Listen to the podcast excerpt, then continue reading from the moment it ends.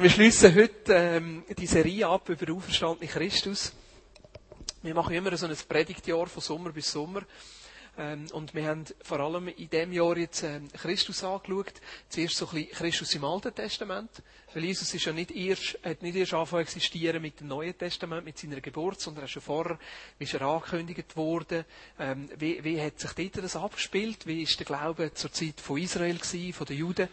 Ähm, nachher haben wir den, den Winter durch vor allem den, den historischen Christus angeschaut. Das heisst, wie, wie ist er gewesen, wenn er gelebt hat? Was ist seine Botschaft gewesen? Was hat er uns dort weitergegeben? Und in die letzten drei Gottesdienste haben wir über den auferstandenen Christus geredet. Also Christus nach seiner Auferstehung und nach seiner Auffahrt in den Himmel. Und was hat da für eine Bedeutung heute für unseren Glauben? Und das Thema heute, so zum Abschluss, ist der bessere Anwalt. Es ist noch schwierig, so ein bisschen, welche Aspekte nimmt man raus, wenn man über auferstandenen Christus redet. Aber das ist etwas, wo ähm, der Anwalt oder Jesus, der sich für uns einsetzt und äh, uns verteidigt und für uns da ist, das ist ein Thema, wo mir selber immer wieder wichtig ist. Und ähm, darum freue ich mich noch den letzten Gottesdienst vor der Sommerpause, dass wir das noch einmal vertiefen Und nachher haben wir Pause. Keine Gottesdienste bis im August. Eins, zwei äh, Aktivitäten gibt's. Und viele Leute haben mich schon gefragt, ja, wieso machen wir Pause? Ähm, das geht doch nicht. Ein, Kollege, den ich habe, der ist recht oldschool, der ist äh, Pakistani, ist der, der Christ geworden ist, ist Moslem, der Christ geworden ist, hat seine eigene Vaterin wollen umbringen. Der ist dann geflüchtet auf Schweden und lebt in Amerika und er hat gesagt, nein, du darfst unmöglich den Sommer durch, du musst unbedingt Gottesdienste machen, äh, weil sonst, äh, sonst können die Leute nicht glauben und sie brauchen doch irgendwie Ermutigung und das und so. Und ähm, ich versuche ihm, der ist schon ein bisschen älter und eben relativ traditionell, ich versuche ihm zu sagen, dass das ja gar gut ist, dass man einmal einen Monat keine Gottesdienste hat, weil dann kann man schauen, ob man all das, was man die letzten elf Monate gehört hat, wirklich auch anwendet. Oder? Und das ist so für mich. So ein bisschen der nächste Monat, wo, wo, wo nicht so viel läuft, ist ein Monat, wo ich wirklich auch Zeit habe, immer wieder zu schauen, ja, wie viel von meinem Christsein lebt jetzt auch außerhalb vom Organisierten. Wie viel von meinem Christsein ist da? Und das ist manchmal eine Herausforderung. Also, wir haben letzten, letzten Sonntag haben wir probiert, Familiengottesdienst zu machen. Ich sage bewusst probiert. das ist noch schwierig. Wir haben vier Kärtchen gemacht. Äh, ein Kärtchen Gebet, ein Kärtchen Lobpreis, ein Kärtchen Abendmahl und ein Kärtchen Predigt. Und dann haben alle anderen vier bei uns in der Familie, ausser ich, eins müssen ziehen, weil ich habe gesagt, ich mache sonst schon genug, jetzt machen ihr. und dann der Jonas hat Gebet gezogen. Ähm, Martina hat Geschichte gezogen, Elian hat Musik gezogen und äh, Ruven hat das Abendmahl gezogen. Und Abendmahl hat ja mit Traubensaft zu tun. Traubensaft ist süß und darum hat Elian dann gerade zuerst einmal recht angeschissen. Oh, ich weiß nicht, ob ich das sagen darf. Ja, es hat sie nicht so gut gefunden, dass sie jetzt muss die Lieder vorbereiten und nicht den Traubensaft. Also hat schon, bevor wir überhaupt gestartet sind, Streit gegeben, ob jetzt die Verteilung wirklich richtig ist. Und wir haben etwa eine Stunde gebraucht, bis wir effektiv anfangen können aber er war dann gleich noch lässig. Gewesen. Es war der, der kürzeste Gottesdienst gewesen, der Geschichte der Familie Neichenberger. Nach etwa 20 Minuten sind wir durch. Aber das ist doch, das ist doch das, was Christsein ausmacht. Leben wir unser Christsein auch außerhalb den vier Wänden. Und Gottesdienste sind wichtig und miteinander unterwegs sein ist wichtig. Und ich glaube, wir brauchen das immer wieder, ermutigt zu werden, herausgefordert zu werden. Auch Menschen, die, die, die uns manchmal nachfragen, hey, wie, wie, sieht das bei dir aus? Und gleichzeitig auch immer wieder Zeiten, wo, wo wir merken, da bin ich auf mich allein gestellt. Wie viel von dem lebe ich? Ja. Und dort dann auch manchmal ein bisschen Anschlag kommen, ist etwas Gutes. Weil an der Herausforderung wächst man. Und das ist eigentlich so ein bisschen das Thema heute. Wie gehe ich damit um, wenn ich vielleicht an mir selber ein bisschen enttäuscht bin? Aber zuerst noch etwas zu der Sommerpause. Ähm, wir gehen in die Ferien. Und äh, ich weiß nicht, ob man Ferien je verdient hat, aber ich freue mich. Einfach mal ein bisschen runterzufahren. Wir gehen zelten am Bodensee, nach ein paar Tagen auf Frankreich. Oh, einfach ein bisschen Pause machen. Weil das letzte halbe Jahr war für mich recht intensiv. Gewesen. Recht stressig. Und so freue ich mich jetzt einfach ein bisschen Pause zu machen. Und nachher machen wir ein Wochenende. Ähm, der Thomas wird da vielleicht noch ein bisschen mehr darüber sagen. Ein Kids Daddy Weekend Ende Juli. Also für alle Väter da mit Kindern ab 4 ja, also, wir dürfen mit 18-jährigen Kindern kommen, mit 16-jährigen. Dann gehen wir ein Wochenende weg, äh, Samstagmorgen, 9 bis Sonntagnachmittag um 3. Wir haben geplant, mit einem Gückel den Kopf abzuschneiden und einen Fisch auszunehmen und im Zelt zu übernachten und am Morgen in den Fluss baden, Morgen Toiletten und so. Da bin ich, bin ich extrem gespannt. Die haben mir schon angekündigt, dass wir ein Hühnchen töten. Jetzt bin ich noch nicht sicher, ob er mitkommen Aber äh, er muss ja dann nicht zuschauen. Genau. Und nachher was? Meinst du? ja, genau. Und Ende, Ende Sommerferien Schlaf baden, einfach da noch einen kleinen Werbeblock, wenn dort mitkommen Das ist eine gute Gelegenheit. Einfach, wo wir miteinander auf der Straße sind, versuchen, den Glauben anderen Menschen weiterzugeben, auf eine gute Art und Weise. Das ist eine gute Herausforderung. Aber jetzt kommt ja zuerst die Sommerpause. Und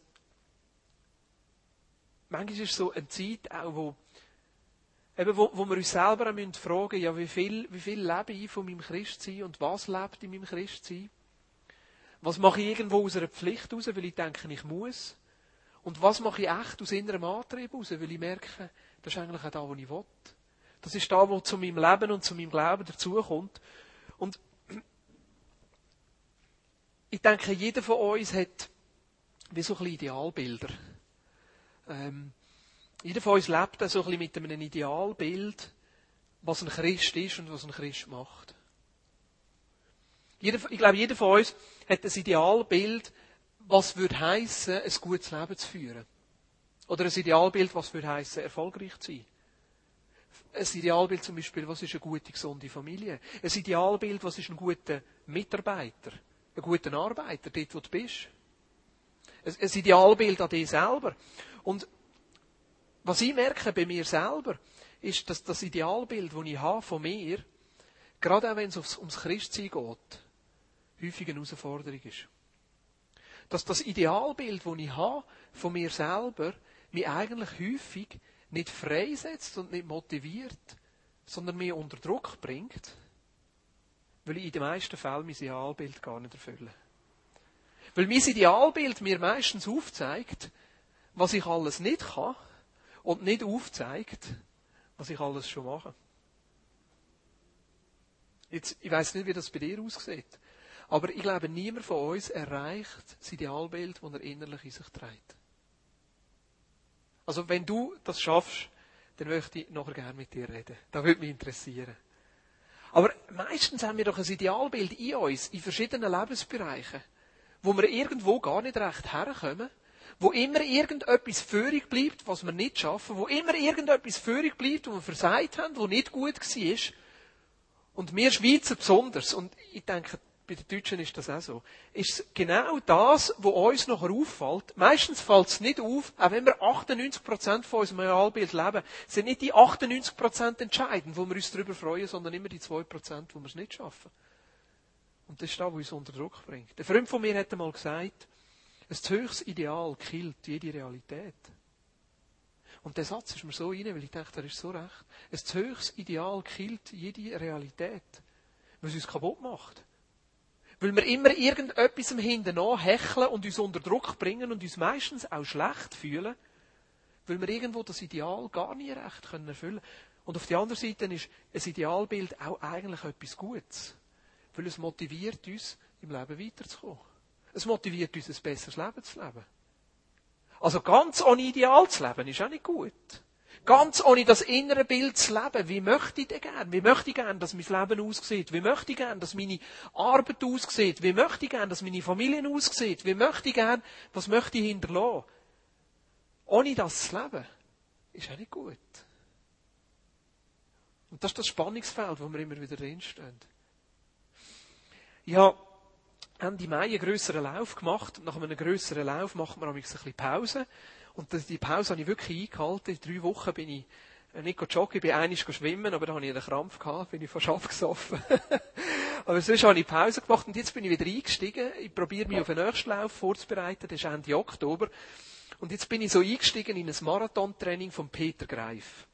Der, wo, der, wo äh, so ein bisschen mit Laufsport sich auskennt, Peter Greif, ist so ganz krass in den Laufszenen. Also, dem seine Trainingspläne sind also recht brutal. Und ich habe gedacht, hey, ich muss hoch einsteigen und da muss schaffen. Und jetzt habe ich so den Trainingsplan bekommen, also einen Probeplan mal vier Wochen. Und dann wird er ja, ja ich möchte gerne einen Marathon laufen und ich möchte gerne viermal pro Woche trainieren. Und da kommst du so einen Plan über und auf dem Plan steht drauf, an welchem Tag, als du was musst machen. Und wenn man im Laufen äh, trainiert, dann gibt es manchmal Läufe, die sind eher langsam, dann gibt es Läufe, die sind eher schneller. Und dann gibt es einen Lauf, das ist so eine Spezialdisziplin, das nennt sich Intervalltraining. das Intervalltraining funktioniert so, dass man eine Zeit, also einen, einen Streckenabschnitt nimmt und der in einer gewissen Geschwindigkeit probiert zu laufen. Und dann hat man den Puls so richtig hoch oben und nachher fährt man runter also, tut 100 Meter laufen und dann vielleicht 500 Meter noch ein bisschen trebeln und nachher kommt der nächste Intervall. Und jetzt habe ich so einen, einen sechsmal Intervall an 1 Kilometer gehabt mit einer Steuerzeit von 4 Minuten 23 pro Kilometer. Ja. Und 4 Minuten 23, normalerweise schaffe ich das. Aber, das war jetzt das erste Mal, als ich wieder ein Intervalltraining gemacht habe, nach, nach meiner Pause. Und das Verrückte war, auf dem Marathonplan, auf dem Trainingsplan ist gestanden, Intervalltraining ist eines der effektivsten Training und man soll sich ja nicht Gedanken darüber machen, ob man die letzte Einheit abkürzen oder eine von diesen Intervall weglassen weil bei der letzten Einheit ist ein Drittel vom Trainingseffekt und wenn man den weglassen will, dann soll man gerade ganz aufhören. Ich sage noch, ich bin noch nie so an Anschlag gekommen, wie bei dem Intervalltraining den ersten Kilometer bin ich eingelaufen und den ersten Kilometer nachher, ich habe 4,23 nicht erreicht. Ich bin irgendwie bei 4,33 gewesen. Ich dachte, der fällt jetzt gut an. Ausgelaufen, trebelt, der nächste Kilometer, 4,35. Und so ist es weitergegangen. 4,38. 4,53. Beim letzten Kilo, ich, ich wäre fast gestorben. Aber was habe ich im Hinterkopf gehabt? Gib nicht auf. Was habe ich im Hinterkopf gehabt? Wenn du den letzten weglässt, kannst du es gerade ganz vergessen. Ich war kaputt nachher. Und vor allem, was ich auch war, ich war frustriert, weil ich es nicht geschafft habe. Ich war frustriert, weil ich meine eigene Vorgabe nicht geschafft habe. Und das Schlimme war, ich hatte noch mein Badzeug dabei, ich wollte nachher baden, gerade dann, als ich mich umgezogen habe und ins Wasser rein wollte, jetzt anfangen donnern und blitzen und sie haben uns wieder rausgeholt.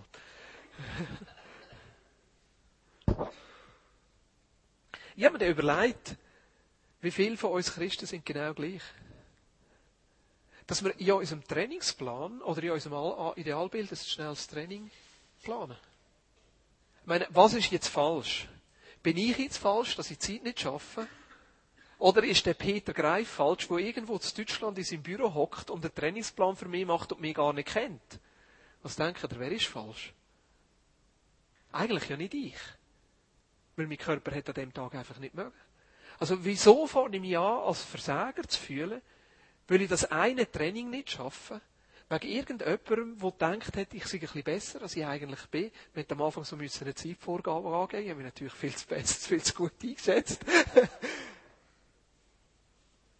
Und manchmal überlege ich mir, ob wir Christen echt die Gesellschaftsgruppe sind, oder ob es überhaupt eine Gesellschaftsgruppe gibt in der Schweiz, wo so häufig an schlechtes Gewissen und an Minderwertigkeit und an Versagergefühl leidet wie mir.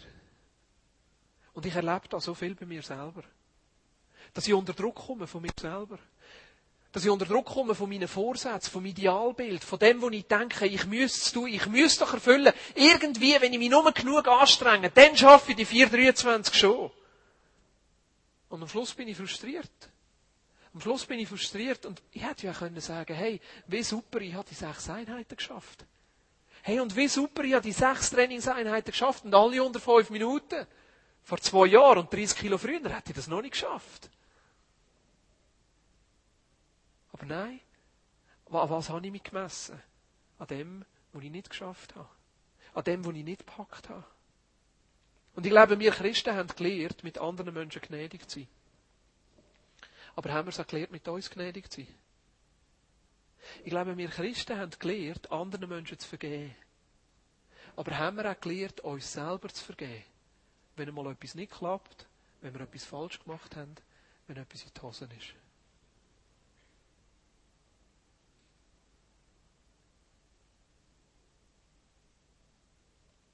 Meine, wie sieht das bei Gott aus?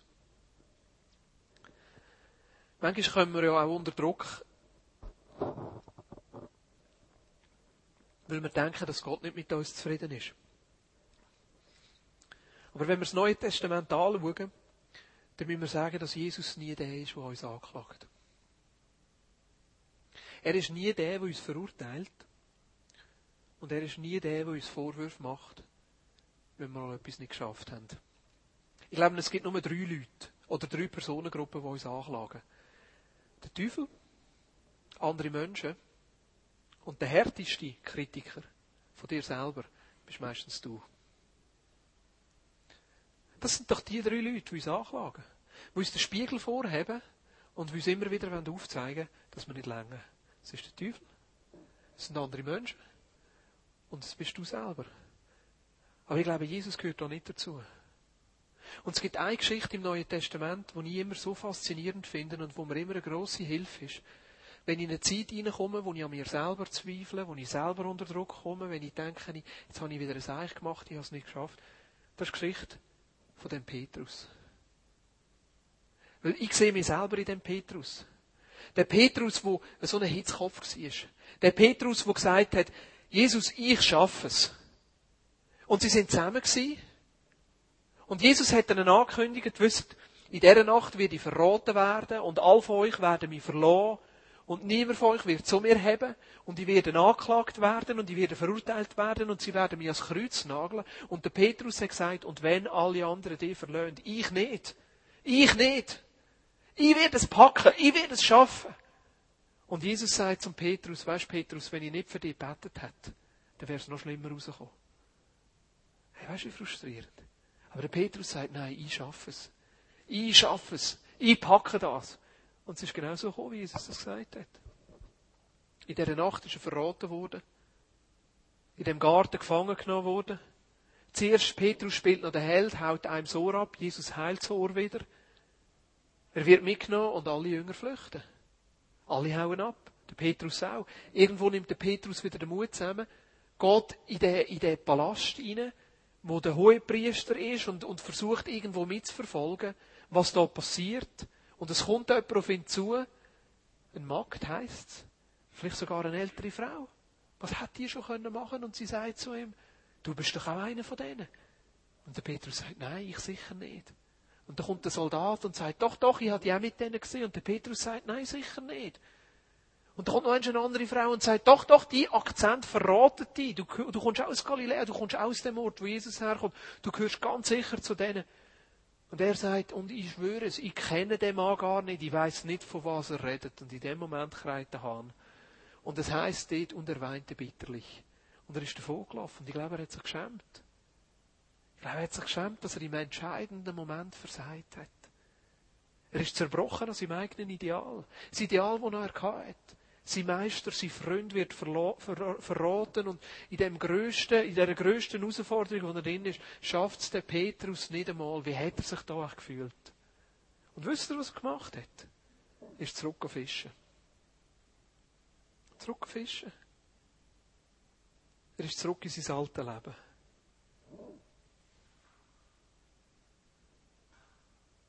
Die Tendenz kenne ich relativ gut. Zurück in das, wo, wo einem wohl ist, wo man kann. Flucht nach hinten. Und genau an dem Ort holt Jesus ihn ab. Dort, wo sie am Fischer sind. Nachdem, was Jesus auferstanden ist, trifft er sie an dem See. Sie sind gerade am Fischen, sie haben die ganze Nacht gefischt. Er ruft ihnen raus.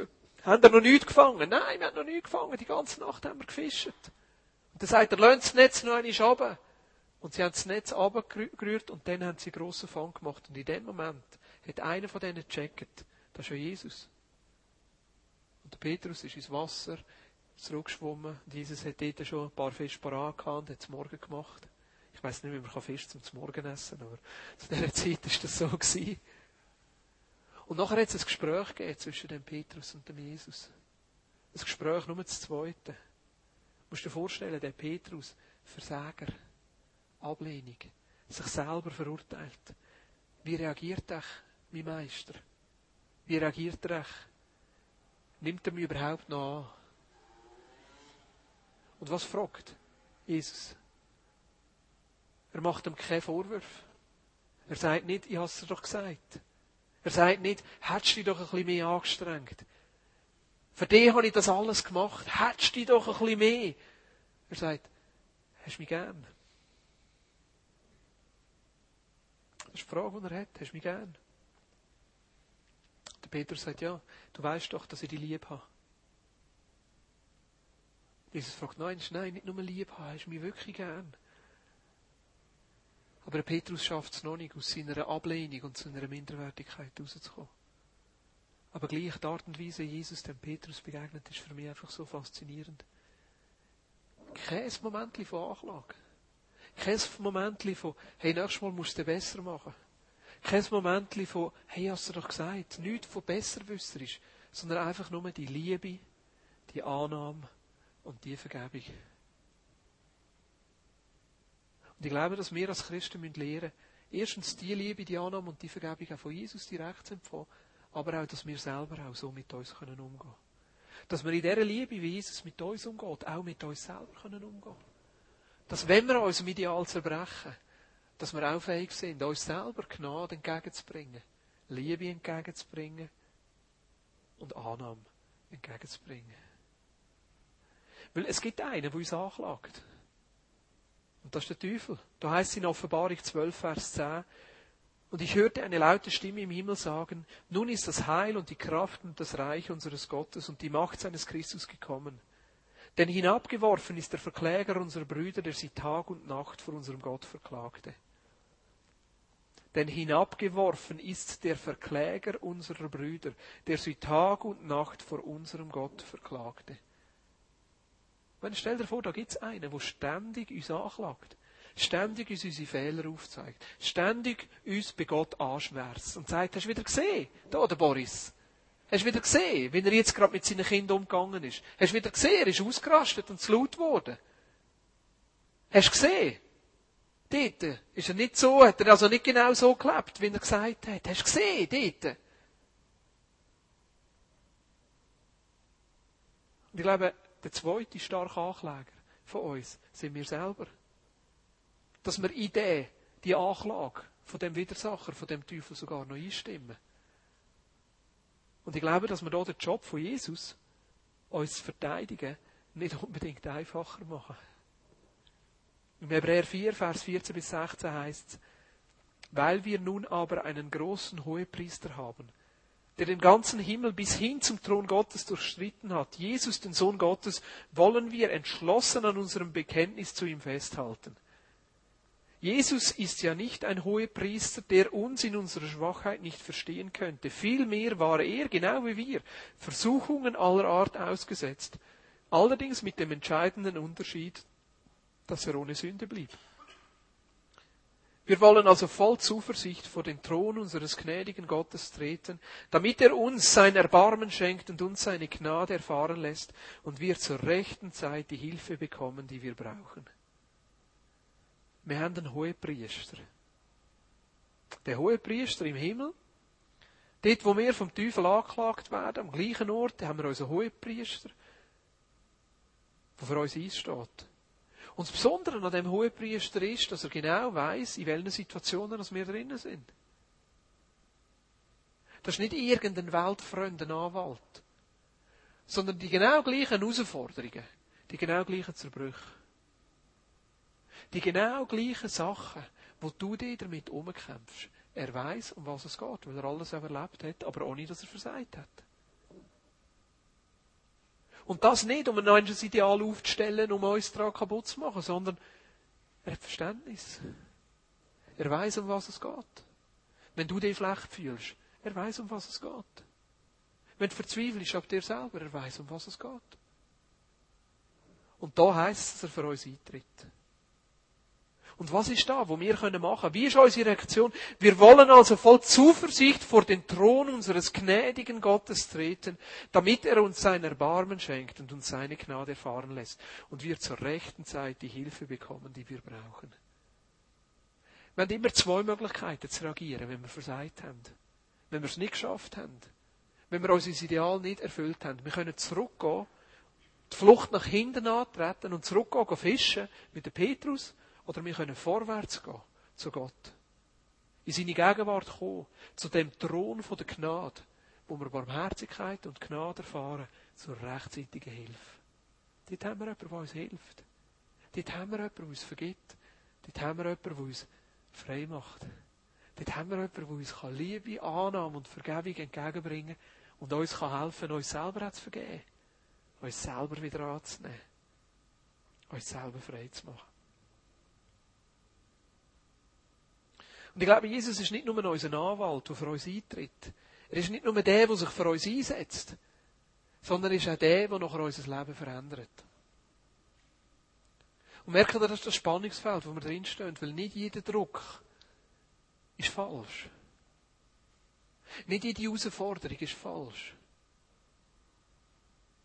Manchmal wird Jesus das auch brauchen, um in unserem Leben etwas zu verändern.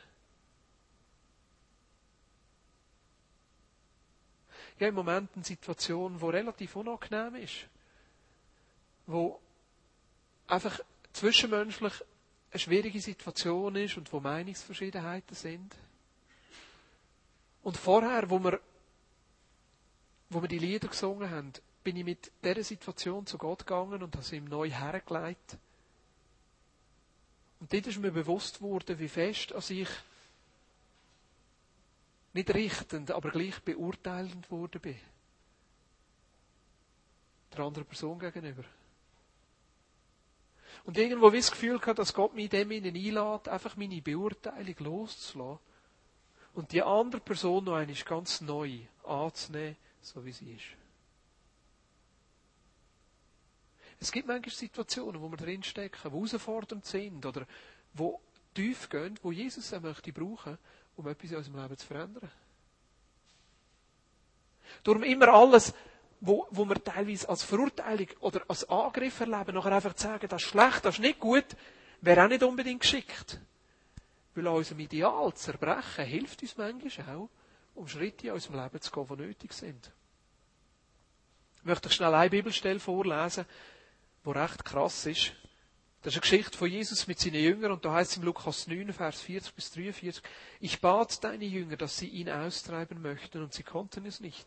Da ist ein Vater mit einem Kind gekommen, das Kind war dämonisiert und hat schlimme Sachen erlebt und die Dämonen haben das Kind ins Feuer gerührt und ins Wasser und ich weiß nicht, ich vermute, es war eine Art wie epileptische Anfälle.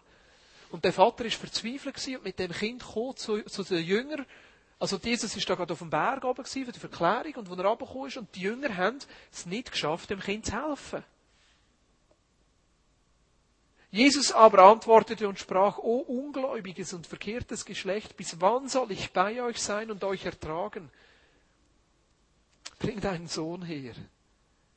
Aber noch während er herbeikam, warf ihn der Dämon nieder und zerrte ihn zusammen zerrte ihn zusammen. Jesus aber bedrohte den unreinen Geist und heilte den Jungen und gab ihn seinem Vater zurück.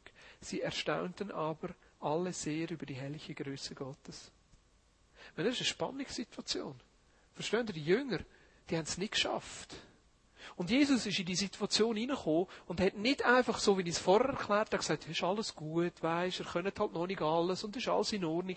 Sondern er hat gesagt, hey, wie lange muss ich noch endlich mit euch verbringen, bis ihr es endlich checkt, dass ihr das auch könnt? Und er macht husch, husch, husch und es ist alles gut. Ich meine, wie kommst du da vor? Wie kommst du da vor? Ja, wahrscheinlich ziemlich blöd, oder? Und das ist das Spannungsfeld, wo wir drinnen leben. Verstehen ihr? Wenn wir zerbrechen an unserem Ideal. Auf die einen Seite uns nicht zu verurteilen und Raum lassen einen Prozess und für Wachstum und auf die andere Seite auch die kleinen Stimmen drinnen zu erkennen und zu sagen, wo möchte Jesus, dass ich Schritte tue, dass sich mein Leben positiv verändert? Wo ist von mir auch etwas gefragt? Und so glaube ich, ist es wichtig, wenn wir so Situationen erleben, dass wir zuerst mal eine Triage machen. Zuerst mal eine Unterscheidung machen. So eine Grundunterscheidung. Ist da, wo wir im Moment erleben, ist da etwas von Gott drin oder ist es einfach nur ein falscher Druck, der nichts bringt? Was ist es? Ist es eine Situation, wo Gott möchte brauchen, um mein Leben weiterzubringen, um mein Leben zu verändern? Oder ist es eine Situation, wo eigentlich nur destruktiv ist, wo mich eigentlich nur schlecht macht? Jetzt, wie kannst du das unterscheiden? Du musst dir Zeit nehmen im Gebet. Häufig, wenn du so merkst, es ist verdammend, es zieht dich ab, es blockiert dich. Das ist nicht von Gott. Häufig, wenn sich die Gedanken nur kreisen und immer nur ist, wie schlecht bin ich eigentlich, oh, ich habe versagt und oh, das ist nicht gut, das ist nicht von Gott. Das ist wirklich die Anklage vom Teufel. Und wenn du selber dich jetzt her dran nimmst und dich verurteilst und es dich einfach nicht weiterbringt, hey, es geht zum Thron der Gnade. Aber wenn du merkst, dass etwas Dass da nicht einfach nur etwas ist, was falscher Druck ist, sondern ist etwas, was Gott in deinem Leben möchte verändern. Das ist etwas, was Gott möchte tun. Weil wir wachsen an der Herausforderung. Dass wir in der Herausforderung Gott erleben, das ist da, wo Wachstum ausmacht. Also wenn, etwas, wenn du merkst, da ist etwas von Gott drin, ich schlage dir vor, dass du zuerst einmal einfach versuchst herauszuspüren, was ist es.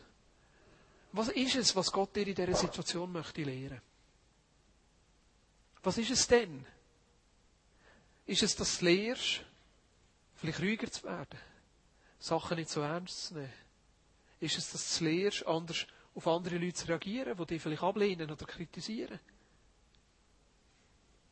Ist es bei mir jetzt, dass du lehrst, dass einen Trainingsplan, egal von welchem Laufguru jetzt, nicht so ernst zu nehmen? Was ist es? Und das Zweite, was sehr hilft, das irgendwo herauszufinden, ist einfach mit jemandem darüber zu reden. Mit jemandem darüber zu reden und das wieder zu reflektieren und zu sagen, du willst das für dich. Wie wirkt das auf dich? Ich habe jetzt gerade die und die Situation gehabt und so ist es mir gegangen. Was denkst du? Was denkst du? Mir hilft das sehr, wenn ich mit anderen kann, einfach reflektieren über die Situationen. Es gibt mir wie ein anderes Bild. Manchmal sagt der andere, und das, wenn man es so erzählt, merkt man es manchmal selber, dass der andere noch sagt, du, das ist einfach nur Druck. Hey, das ist, das ist jetzt einfach nur Verdammnis der Selbstablehnung. Da musst du jetzt sicher nichts machen. Oder die andere Person sagt, hey, da habe ich wirklich das Gefühl, da musst du dran. Das ist mir bei dir im Fall auch schon aufgefallen. Letztens, wenn ich dich gesehen habe, wie du mit deinen Kindern umgehst, du wirst wirklich ziemlich schnell verrückt. Vielleicht müsstest du mal ein bisschen mehr schlafen, dass du nicht so gereizt bist. Was ist es schlussendlich? Und dann möchte ich ermutigen, dass du das Ziel setzt. Ein Ziel. Von jetzt an werde ich nur dreimal verrückt pro Tag.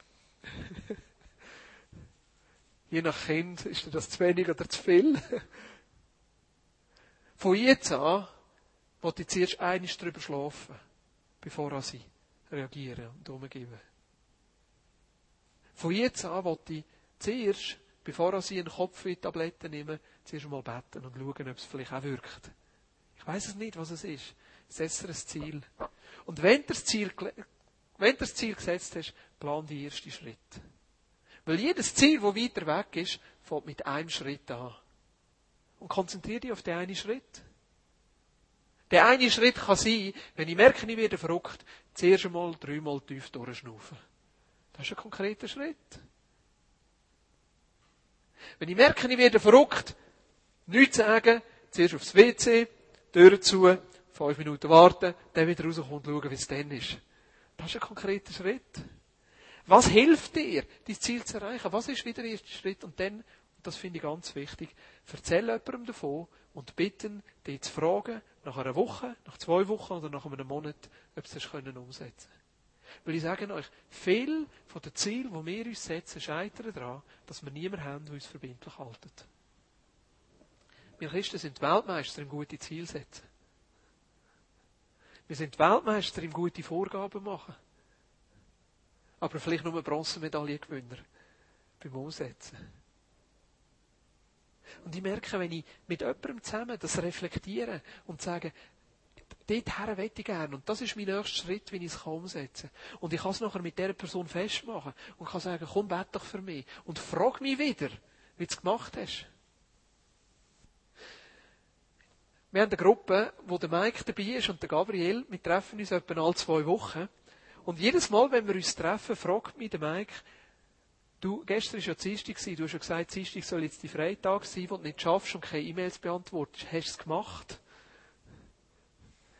Und erst beim letzten Mal ist mir aufgefallen, dass er eigentlich das genau mit mir macht.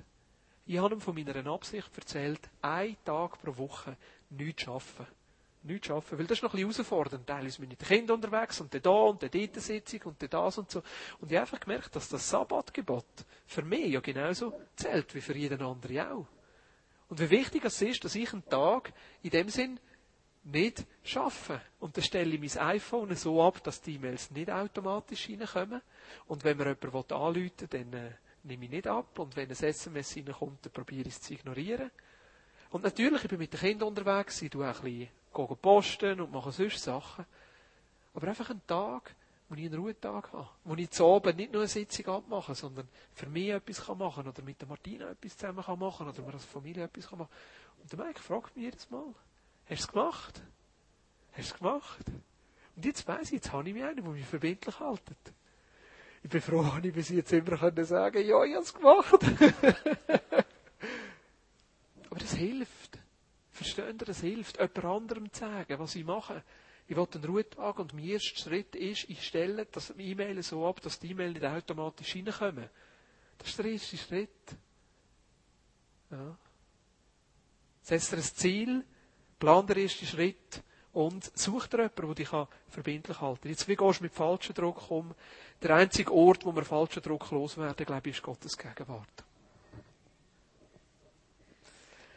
Einfach reingehen zu dem Thron von der Gnade, vor dem Gott kommen und neu seine Gnade empfangen. Im Römer 5 heißt es, die, die Gottes Gnade empfangen, die werden herrschen im Leben. Einfach seine Gnade empfangen. Den Druck loszulassen. Und vor allem auch die Anklage gegenüber dir selber loszulassen. Du musst nicht den Job vom Teufel machen. Das ist nicht unsere Aufgabe. Uns da selber die ganze Zeit immer abmachen und anklagen und uns schlecht fühlen, das überlegen wir doch einem anderen der soll doch ein bisschen etwas zu tun haben. Oder? Verbünden wir uns doch lieber mit Jesus, der uns frei macht, der den Druck wegnimmt, der uns Gnade gibt. Und ich glaube, dass wir uns da auch gegenseitig helfen können. Ich habe den Kindern Ballon gestohlen.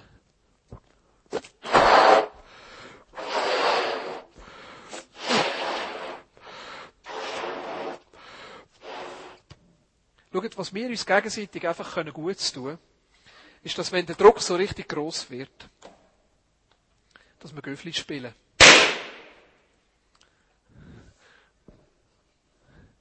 Dass wir Göffli spielen, gegenseitig, und uns immer wieder von dem Druck freisetzen. Uns auch immer wieder das sagen, hey, du bist hart mit dir selber. Hör mal auf.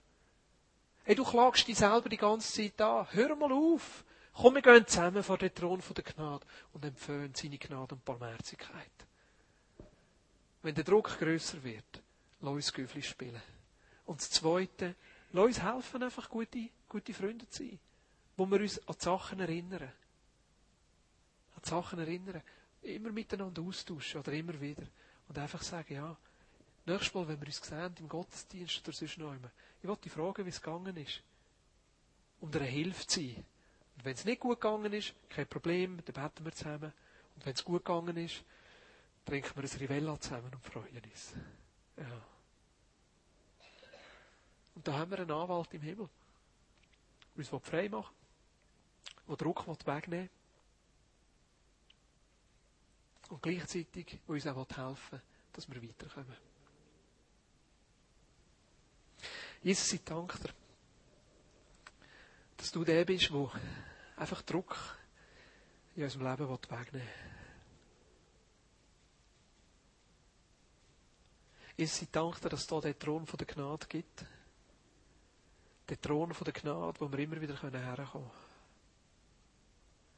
Wo wir immer wieder Liebe und Barmherzigkeit können empfangen Gerade in Zeiten, wo wir uns als Versager fühlen, wo wir uns nicht gut fühlen, wo wir uns selber ablehnen. Und Jesus, hilf uns, dass wir lernen, uns selber zu vergeben, selber Gnade mit uns zu haben, nicht streng mit uns selber zu sein sondern einfach in dieser Liebe, in dieser Gnade, in dieser Annahme und in dieser Vergebung auch zu leben. Und hilf uns auch zu unterscheiden. Dort, wo, du wirklich Situationen willst brauchen, um uns weiterzubringen, uns zu verändern, uns zu motivieren. Jesus, ich bitte dir, dass du unseren Menschen zur Seite stellst, uns einfach können helfen in diesen praktischen Schritten, uns ermutigen. Ja, auch